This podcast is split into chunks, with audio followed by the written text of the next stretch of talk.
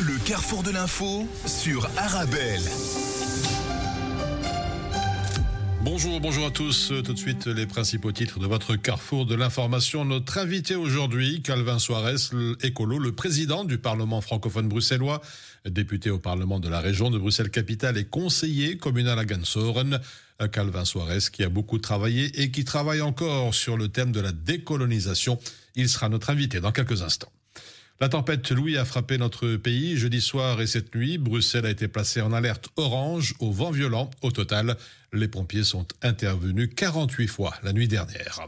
À l'international, la guerre en Ukraine l'an 2, la Russie se voit victorieuse à l'approche de ce deuxième anniversaire de la guerre en Ukraine, ce 24 février. Revue de presse tout à l'heure. Et puis nous irons au Maghreb, notamment au Maroc. La grève des étudiants en médecine, la voie du dialogue est fermée. Le gouvernement se montre désormais très ferme vis-à-vis des étudiants en médecine grévistes. Voilà pour l'essentiel du carrefour de l'info qui démarre tout de suite. Le carrefour de l'info sur Arabelle. Et notre invité aujourd'hui, Calvin Soares Écolo, président du Parlement francophone bruxellois, député au Parlement de la région de Bruxelles-Capitale et conseiller communal à Gansoren. Bonjour. Bonjour Tariq Pabi. Merci d'être avec nous sur, sur Arabelle. Alors, euh, Calvin Soares, vous avez beaucoup travaillé, vous travaillez encore autour de ce fameux thème de la décolonisation. Et on va parler justement de la République démocratique du Congo. Je vois que plusieurs personnalités publiques se sont insurgées, ont interpellé la communauté internationale pour, je lis, dénoncer le silence, la passivité, mais aussi sa part de responsabilité dans cette guerre sans fin. Vous estimez, Calvin Suarez, que la situation au Congo passe trop souvent sous les radars des politiques et des médias occidentaux? Mmh. Effectivement, vous avez vu ce geste hein, qui est fait euh, pour montrer un peu, le, disons, ce qui se passe là, euh, le silence qui est fait par rapport à cette population qui résiste depuis euh, plus de 30 ans. Cela fait 30 ans euh, que la population du Kivu résiste au massacre. Cela fait 30 ans que cette population résiste au viol des femmes, au viol atroce. Cela fait 30 ans que des enfants sont tués, sont massacrés, euh, dans quasiment l'indifférence générale. Et je pense qu'aujourd'hui, il est temps de se mobiliser. C'est pour cela qu'il y a euh, cette manifestation demain, mhm. auquel j'appelle clairement toutes les Bruxelloises, tous les Bruxellois et tous les Belges à participer. Parce que ce qui se passe au Congo, euh, c'est aussi la négation de l'humanité. Mhm. C'est tout aussi grave que ce qui se passe en Ukraine. C'est tout aussi grave que ce qui se passe en Palestine. Et il faut le rappeler. Partout où la colonisation passe, partout où le néocolonialisme passe, c'est la, négation de l'humanité qui prend le dessus. Et nous ne devons pas laisser passer euh, ce qui se déroule là-bas, euh, parce que cela fait très longtemps que l'on alerte euh, les pays africains, mais aussi au niveau international, pour qu'il y ait des solutions pérennes. Mhm. Et c'est pour cela que nous devons élever nos voix aujourd'hui, pour qu'il n'y ait pas de double standard. Il ne peut pas y avoir de double standard dans la lutte en ce qui concerne la négation de l'humanité, c'est-à-dire ce qui concerne les massacres. Aujourd'hui, dans ce pays, il y a un risque de nettoyage ethnique, il y a un risque de génocide. Vous savez, nous, on a été fortement marqués en tant que personnes d'origine africaine par le génocide des Tutsis et les massacres des Hutus qui n'étaient pas d'accord avec ce génocide au Rwanda. Aujourd'hui, tous les signaux sont, sont au rouge et euh, il y a une rébellion qui prospère et qui revient, on va dire, tous les 5 ans, tous les 10 ans et commet les mêmes atrocités. Et il est temps aujourd'hui que les bandes armées qui écument la région, qu'on puisse les neutraliser mmh. et qu'on puisse épargner les vies des femmes et des enfants qui sont euh, atrocement tués. Alors, vous avez évoqué un événement demain, on y reviendra tout à l'heure si vous le voulez bien. Calvin Suarez, vous vous intéressez aussi à la transition énergétique et au développement du numérique, un secteur où dominent les convoitises et les violences. Et là aussi, on parle peu ou pas du tout, c'est votre sentiment? Oui, effectivement. Alors, euh, il y a un élément, il faut qu'on règle le problème à la source. Quand on parle de ces viols, quand on parle de ces tueries, il faut savoir qu'aujourd'hui, le Congo est devenu la convoitise du monde entier. On y trouve les puissances de tous les continents on y trouve les puissances occidentales euh, en tant qu'État. Mhm. On y trouve aussi les puissances asiatiques. Hein, on n'en parle pas beaucoup. La Chine, l'Inde, etc. On y, on y, trouve les puissances américaines, les États-Unis et aussi certains pays africains, il faut le rappeler. euh, qui ne joue pas le jeu de cette solidarité panafricaine qui doit être de mise en ce qui concerne le Congo, parce que je le dis, euh, aujourd'hui, le Congo est le cœur de l'Afrique. Sans euh, un apaisement, mais aussi sans une émancipation de cet mmh. État, l'Afrique ne s'en sortira pas. Mais les solutions du Congo ne se feront pas sans les Africains. Mmh. Ce qui se passe aujourd'hui, c'est parce que l'extraction des minerais l'extraction des minerais est un véritable problème, engendre des, convoitises. On a aujourd'hui dans, euh, euh, ces minerais, en ce, en ce qui concerne l'exploitation de ces minerais, on a aujourd'hui toute une série de multinationales, de bandes armées qui tuent, pillent et qui veulent dégager les populations, mais aussi les contraindre à des travaux forcés pour pouvoir exploiter ces matières premières qui échappent euh, à la souveraineté de l'État congolais. Mhm. Et il y a toute une série de mesures à prendre parce que, vous savez, les minerais qui nourrissent notre transition énergétique ici, notre transition numérique ici, ne doivent pas causer autant de morts au Congo. Et en Belgique, en Europe, nous aurons besoin en 2030 de cinq fois plus de cobalt. Vous savez, le cobalt, c'est cette ressource qui est très importante pour nos GSM, pour nos tablettes, mais aussi le coltan, le tantal, le lithium et d'autres euh, ressources qui sont importantes pour l'électrification du parc automobile. Puisque vous le savez, l'Europe doit absolument euh, électrifier, a émis des règles et en Belgique, il y a des objectifs qui sont poursuivis pour lutter contre euh, le dérèglement climatique, euh, le réchauffement climatique, il y a des règles qui sont mises en place. Et dans ces règles-là, on doit électrifier le parc automobile pour mmh. en finir avec les véhicules thermiques. Mais le problème, c'est que le cobalt, c'est 60% des réserves mondiales en République démocratique du Congo. Et donc, on a besoin du Congo pour cela. Faut-il arrêter la transition euh, numérique? Non. Faut-il arrêter l'électrification automobile? Non. Mais il faut freiner la consommation, par contre. C'est-à-dire que plus on va consommer, plus on va changer de véhicule, plus on va changer de GSM, plus on va changer euh, de tablette, toutes les années, tous les mois, par exemple, et plus des gens mourront là-bas parce que les seigneurs de guerre ont besoin de vendre ces matières premières à vil prix. Et il faut aussi que l'État congolais puisse retrouver la souveraineté pleine et entière sur euh, tous ces éléments. Et aujourd'hui, nous ne pouvons pas fermer les yeux parce que nous avons une responsabilité dans le fait d'être responsable dans cette consommation. Et nous avons une responsabilité, c'est celle aussi de dénoncer les multinationales qui se livrent comme pour le diamant, à mhm. l'époque, vous vous souvenez du film Blood Diamond, euh, qui dénonçait les diamants du sang. Il y a des règles qui ont été mises en place. Nous devons euh, travailler pour la mise en place de règles très claires pour la traçabilité de ces matières premières, mais aussi pour empêcher que des multinationales puissent se livrer à des commerces qui sont complètement illégaux. Mhm. Vous dites aussi qu'il est nécessaire de contraindre tous les acteurs de la chaîne d'approvisionnement à respecter leurs obligations en matière de devoir de vigilance et justement qu'entend-on par devoir de vigilance? Mais Le devoir de vigilance, euh, si vous prenez le cas de l'Union européenne, quand je prends euh, le cas du diamant, il y a eu des règles claires qui ont été adoptées pour la traçabilité du commerce du diamant. Euh, aujourd'hui, les Verts européens, par exemple, appellent à des règles très claires en ce qui concerne la traçabilité des métaux qu'on appelle des métaux rares qui servent justement à la transition énergétique et à la transition numérique. Et donc, nous devons absolument avoir des règles pour contraindre les multinationales à ne pas euh, s'engager dans des commerces illégaux au service de rébellion. Parce que ce qui se passe là, c'est une convoitise qui entraîne des guerres, c'est une convoitise qui entraîne des dégâts en matière de massacre, en matière de nettoyage ethnique et en matière de déplacement de population. Et donc ces populations ont aussi le droit de vivre en paix et il ne faut pas oublier qu'au niveau écologique, c'est une catastrophe. C'est une catastrophe pourquoi? C'est une catastrophe parce que le cadre de vie des populations est complètement dégradé. Les nappes phréatiques, donc qui amènent de l'eau, sont polluées. Euh, la, question de la biodiversité, la biodiversité est complètement dégradée et les forêts primaires sont détruites. Et dans, on sait qu'aujourd'hui, le, euh, le Congo, en tout cas le bassin du Congo, est, est le premier poumon de la planète, puisque avec les incendies qui ont eu lieu dans l'Amazonie. L'Amazonie a perdu son statut de premier poumon de, de la planète. Nous avons absolument besoin de préserver le bassin du Congo parce que c'est quelque chose de très important pour le monde entier. C'est le poumon, le premier poumon de la planète. Et à côté, on a des populations qui vaquent à leurs, à leurs occupations, l'agriculture, l'élevage, la pêche, etc., qui sont complètement bouleversées par ces guerres à répétition qui n'arrêtent pas. Et il faut le rappeler, je le disais, les pays voisins ont une responsabilité.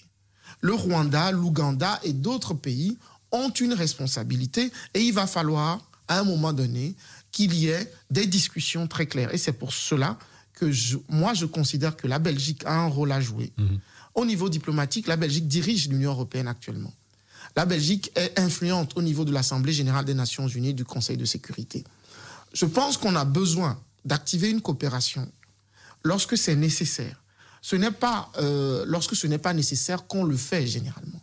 Et donc aujourd'hui, on a besoin que cette guerre s'arrête et que les moyens qui sont mis pour l'Ukraine soient aussi qu'on active les mêmes moyens diplomatiques pour la République démocratique du Congo, parce que comme je vous le dis, je vous l'ai dit, il y a des enjeux essentiels en matière de sauvegarde de la planète qui se jouent au Congo et qui, euh, doivent attirer l'attention de tout un chacun. Alors, euh, Calvin Suarez, je disais tout à l'heure que vous travaillez euh, encore autour de ce thème de la décolonisation et du devoir de mémoire. Revenons un petit peu chez nous, en Belgique, pour, disons, faire un petit état des lieux, si vous voulez bien, inscrit dans la déclaration de politique générale du gouvernement. La décolonisation de l'espace public est-elle compromise à Bruxelles et pourquoi Est-ce qu'on tire la sonnette d'alarme d'après vous? Je ne dirais pas qu'elle est compromise, mais elle est ralentie. Elle est mhm. fortement ralentie et ça m'inquiète. Je l'ai dit à la, à la secrétaire d'État Hans Persons, qui a remplacé euh, Monsieur Pascal de Monsieur Pascal Smet, pardon, mhm. euh, qui était secrétaire d'État donc en charge de cette question. Je rappelle que l'accord de gouvernement signé en 2019 prévoyait qu'il y ait un travail euh, concret qui soit fait sur la question de la décolonisation. Aujourd'hui, après le vote de la résolution que j'ai initiée au Parlement bruxellois avec la majorité et le groupe de travail qui a été mis en place par M. Pascal Smet pour répertorier euh, les, différents éléments sur lesquels on devait travailler en matière de décolonisation. Parce qu'il faut rappeler à, vos auditeurs et auditrices qu'en en, Belgique, et plus particulièrement à Bruxelles, l'espace public est noyé par euh, toute une série d'éléments patrimoniaux, des statues, des noms de rues, des bâtiments, à la gloire de la colonisation.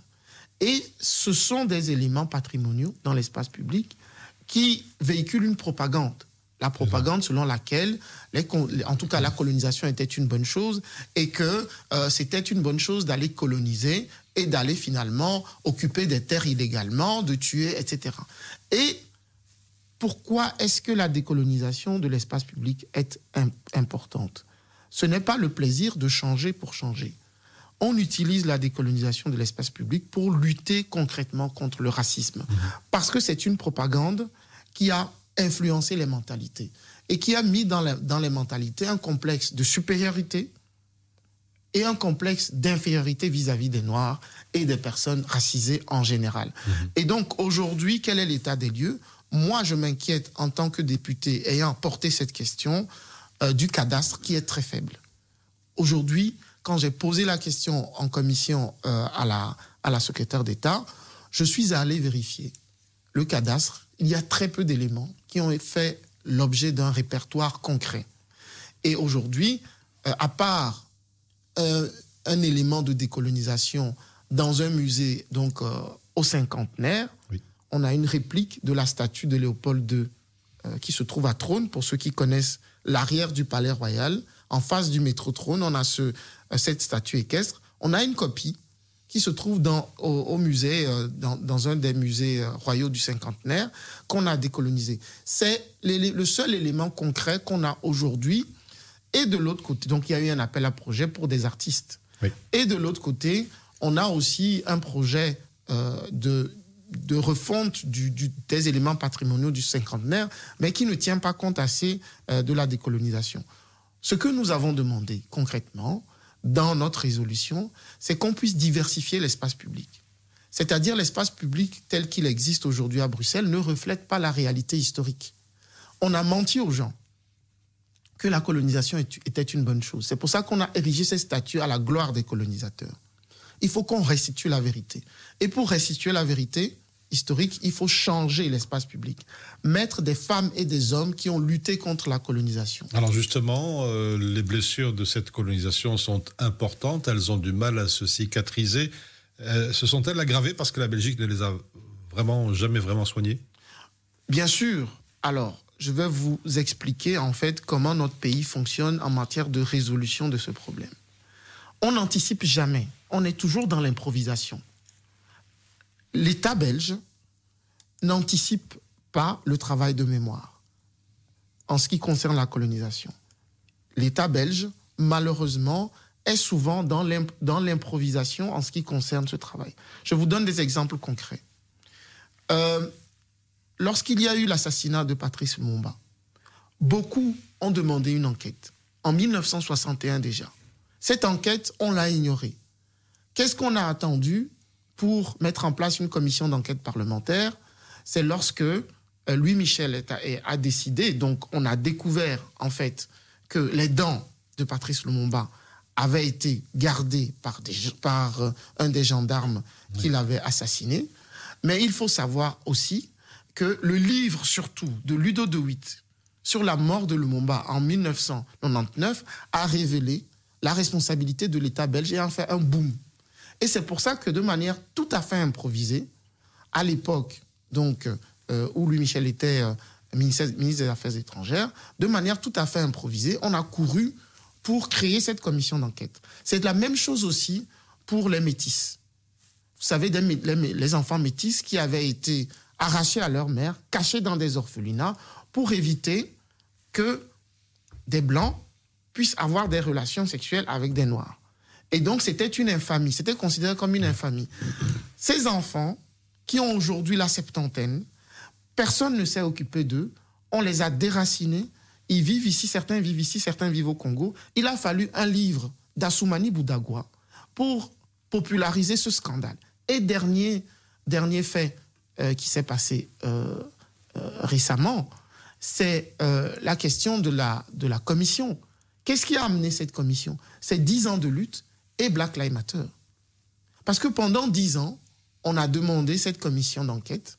Elle n'a jamais eu lieu. Il a fallu Black Lives Matter, 15 000 personnes, place Poulard, en plein Covid, pour qu'on improvise à la va-vite une commission spéciale. Mhm. Nous devons sortir de l'improvisation et aller dans l'anticipation. Et donc cette commission spéciale qui s'est terminée euh, sur un refus de demander, de, demander pardon ou des excuses, alors que dans le même temps les Pays-Bas ont demandé, euh, ont présenté leurs excuses pour l'esclavage, eh bien elle n'a pas terminé son travail. Le rapport n'a pas été publié.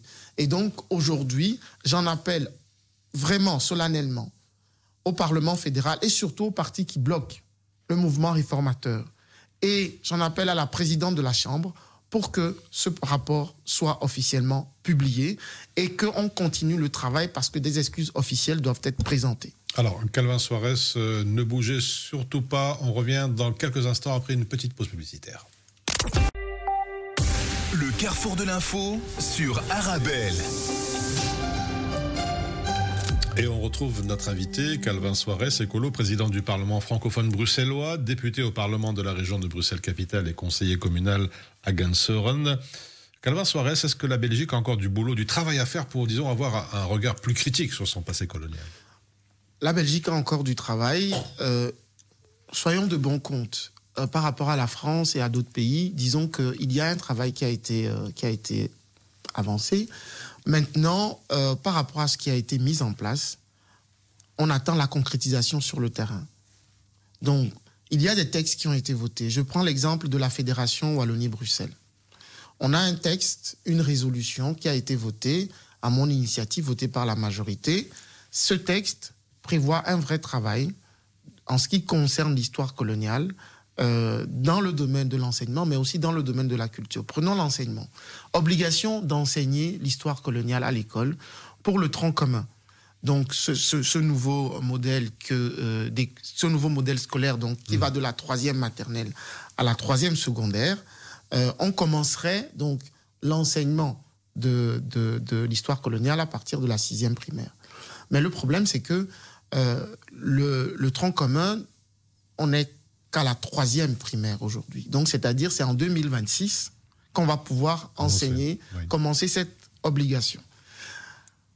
Et donc, il est très important que l'on continue à travailler pour le secondaire. Il n'y a pas encore d'obligation. C'est-à-dire, après la troisième secondaire, il n'y a pas encore d'obligation. Ce travail doit continuer. Vous savez qu'il y a des enfants qui arrivent à l'université sans avoir eu un cours. Et heureusement, il y en a de moins en moins, mais il y a encore des jeunes qui arrivent à l'université sans avoir eu un cours ni sur l'histoire de l'Afrique, ni sur l'histoire de la colonisation belge au Congo, Rwanda, au Burundi. Ce n'est pas acceptable. Et donc, il faut aussi qu'à l'université, on ait un cours obligatoire, général, sur cette histoire pour tous les étudiants et toutes les étudiantes de première année. Mhm. Au niveau culturel, on a un travail à faire en ce qui concerne la décolonisation de la culture, que ce soit au niveau des, disons, des représentations qui sont faites, du théâtre, du cinéma, etc. On a un travail au niveau de la diversité des, des, productions, au niveau de la diversité et de la prise en compte de toutes les productions qui sont faites, cinématographiques, théâtrales, qui sont proposées euh, sur cette thématique. C'est extrêmement important. Euh, au niveau de, de, la région, on vient de parler de l'espace public. Je pense que c'est essentiel que lors de la prochaine législature, l'accord de gouvernement permette de continuer ce travail. Parce que le travail qui a été entamé, on ne va pas le terminer d'ici les élections. C'est impossible. Et donc, au niveau fédéral, par contre, on a toute une série d'éléments qu'on doit euh, travailler, notamment cette question de la reconnaissance et euh, de la responsabilité de l'État belge. Mhm. Et donc, on doit clarifier une série d'éléments et le rapport de la commission spéciale doit être absolument publié, il doit être publié, mais on sait très bien que ce travail qui a été fait n'est que partiel. Il doit continuer, il ne doit pas s'arrêter à cette législature. Je pense que lors des législatures prochaines, il va falloir se battre pour continuer à travailler euh, sur ces questions. Et puis, il y a la question du rapatriement des œuvres volées et pillées, les œuvres scientifiques dans les musées. Là aussi, on a un véritable travail à faire. Et donc, tout ça participe de ce travail critique et euh, on ne doit pas s'arrêter seulement à la lettre d'excuse du roi au président Tshisekedi. Je crois qu'il est très important que l'on sorte de cette peur du mot réparation pour assumer enfin nos responsabilités et qu'on puisse mettre dans les livres d'histoire, dans les écoles, que la Belgique a reconnu officiellement sa responsabilité et a présenté ses excuses. C'est important pour le lien que les enfants d'origine africaine, mais aussi racisés en général, mais aussi pour les, les, enfants d'origine belge qui apprennent cette histoire, c'est important de leur dire que la Belgique, leur pays, a été correct et enfin fait les choses correctement. Alors revenons à présent sur cet événement. Euh, demain, 24 février, une marche organisée à la place euh, Lumumba à Bruxelles contre le génocide et pour la paix en République démocratique du Congo. Pourquoi, euh, Calvin Suarez, une telle initiative aujourd'hui? Alors, c'est un collectif d'associations donc de, la diaspora congolaise qui a décidé d'organiser cette manifestation justement euh, pour dénoncer euh, la situation qui se passe à l'est du Congo, au Kivu. Et donc, moi, j'appelle solennellement toutes les Bruxelloises et tous les Bruxellois, comme je l'ai fait tout à l'heure, et tous les Belges, quelles que soient leurs origines. Et nous avons, en tant que personnes d'origine africaine, une responsabilité particulière à participer à cette manifestation. Parce que ce qui se joue là, c'est aussi notre avenir, c'est aussi l'avenir de la planète qui se joue là-bas. Et nous devons être des militants, pas seulement derrière les réseaux sociaux, pas seulement devant les caméras. Nous devons aussi être des militants de terrain. Et c'est pour cela que nous ne devons pas nous limiter à dire des choses devant notre téléphone. C'est bien, il faut continuer à le faire, mmh. mais le plus important, c'est de descendre sur le terrain et de dire aux acteurs nationaux et internationaux que ce qui se passe à l'est du Congo est inacceptable et qu'aujourd'hui, si cette situation se passait dans d'autres régions du monde, on ne réagirait pas de la même manière. Ce qui se passe en Palestine en matière de colonisation est inacceptable et ce qui se passe au Congo en matière de néocolonialisme est inacceptable. Les populations n'ont pas à payer des erreurs historiques et n'ont pas à payer euh, de toute une série de convoitises qui visent aujourd'hui à assurer mmh. le bien-être d'autres populations. Alors, qu'est-ce qui vous fait dire aussi euh, euh, qu'un nouveau cycle militant émerge chez les jeunes afrodescendants, chez nous, et les jeunes en général, sur justement ces questions de, néocolonialisme Ils sont un peu plus conscients, plus sensibles? Tout à fait. Alors, on a eu trois générations de militants, militantes et militants, de cette cause. La première génération, c'est les étudiants congolais qui sont arrivés en Belgique dans les années 50 et 60, qui ont milité notamment pour l'indépendance de leur pays et pour l'indépendance des pays africains en général. Et puis on a eu ensuite euh, une autre génération, des années, je dirais, 70, 80 jusque 90, qui a milité notamment pour euh, la lutte contre l'apartheid, qui a milité contre l'apartheid, qui a milité pour la libération de Nelson Mandela. On l'a vu à l'ULB, sur les campus notamment. Euh, et, puis, euh, ces militants, il y a eu une prolongation jusque dans les années 90 contre les dictateurs. Les dictatures qui ont été encouragées aussi par les pays occidentaux. Et donc, la chute du mur de Berlin a aussi été un moment, pour cette, un moment clé pour cette deuxième génération. Et enfin, cette troisième génération aujourd'hui, qui est plus euh, qui est plus axé sur le numérique, qui est plus axé réseaux sociaux et qui euh, est plus instantané. Euh, c'est la génération réseaux sociaux, c'est la troisième génération qui aujourd'hui se mobilise contre le néocolonialisme, c'est-à-dire la poursuite des objectifs du colonialisme, mais sous une autre forme. Et il faut le rappeler, les multinationales ont toujours existé au Congo depuis Léopold II.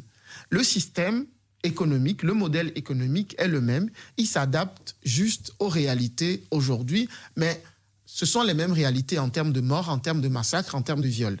Et donc, cette génération, je l'appelle demain à se mobiliser et je, dis, je lui dis solennellement à cette génération que le militantisme de caméra, il est important, mais il ne doit pas se limiter à ça on doit descendre sur le terrain, on doit montrer qu'on est mobilisé parce que lorsqu'il y a eu Black Lives Matter, on est descendu sur le terrain et on a vu que ça a fait bouger les choses. Et on ne doit pas être militant uniquement au moment chaud. Il faut aussi se mobiliser de manière constante sur toute la durée. Pour la Palestine, c'est exactement la même chose. On ne doit pas attendre qu'il y ait des faits internationaux, notamment en termes de morts, pour se mobiliser. On doit se mobiliser en permanence. Et moi, je dis aux jeunes qui vont venir demain, vous n'allez pas vous arrêter à demain. Ce n'est pas parce qu'il n'y aura plus de caméras que vous n'allez pas sortir sur le terrain. On doit le faire de manière constante et c'est ce que j'ai fait à travers euh, mon action dans le collectif Mémoire coloniale et lutte contre les discriminations depuis euh, une bonne dizaine d'années. Alors il nous reste encore euh, quelques petites minutes avant de, nous quitter, avant de nous quitter un mot des prochaines élections, c'est pour bientôt, on le sait, dans quelques mois. Euh, vous pensez justement que ces prochaines élections, ces prochaines équipes dirigeantes euh, devraient s'investir davantage dans, cette problématique? Autrement dit, est-ce que ces questions de mémoire coloniale et du racisme devraient faire en tout cas euh, partie des, des grandes priorités? Bien sûr, bien sûr, parce que c'est une question de cohésion sociale. Vous savez, quand on demande à des enfants de montrer qu'ils sont belges, d'assumer leur belgitude, quand on leur reproche de ne pas assez le faire, mais qu'on ne valorise pas leur lien avec la Belgique, c'est-à-dire l'histoire qui fonde leur présence ici. C'est pour cela que c'est absolument fondamental de célébrer et de, de, mettre en valeur les 60 ans de l'immigration marocaine et des immigrations marocaines et turques. Mais au niveau afrodescendant, subsaharien, qu'est-ce qu'on a en termes de valorisation? On n'a on pas grand-chose. On n'a pas grand-chose. On n'a pas euh, de centre culturel euh, africain. Il y a un centre culturel congolais qui vient d'être mis en place, mais il faudrait beaucoup plus de moyens pour avoir un centre culturel qui valorise le lien entre la Belgique, Bruxelles et son histoire africaine. Cela n'existe pas. Comment est-ce qu'on peut demander à des jeunes de d'assumer leur belgitude, d'être fiers d'être belges et de ne pas valoriser leur lien avec la Belgique?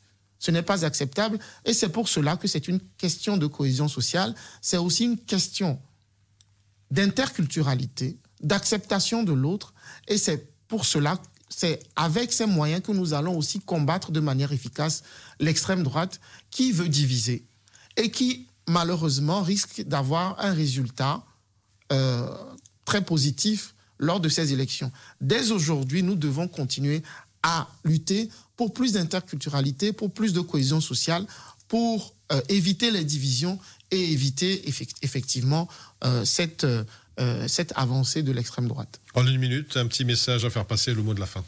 Ben, le mot de la fin, c'est mobilisez-vous. Mobilisez-vous en permanence, pas seulement au moment où on a, on, a disons, on a des, des, des faits d'actualité chaudes. Mobilisez-vous aussi, lorsqu'il n'y a pas de caméra, pour toutes les causes euh, contre euh, l'injustice et contre les discriminations. Voilà, c'était donc la, conclusion de Calvin Soares. Je rappelle que vous êtes président du Parlement francophone bruxellois et aussi député du Parlement de la région Bruxelles-Capitale et conseiller communal à Gansoren. Merci en tout cas d'avoir été avec nous. Merci à vous. Merci. On se retrouve dans quelques instants pour la dernière ligne droite de votre Carrefour de l'info. À tout de suite.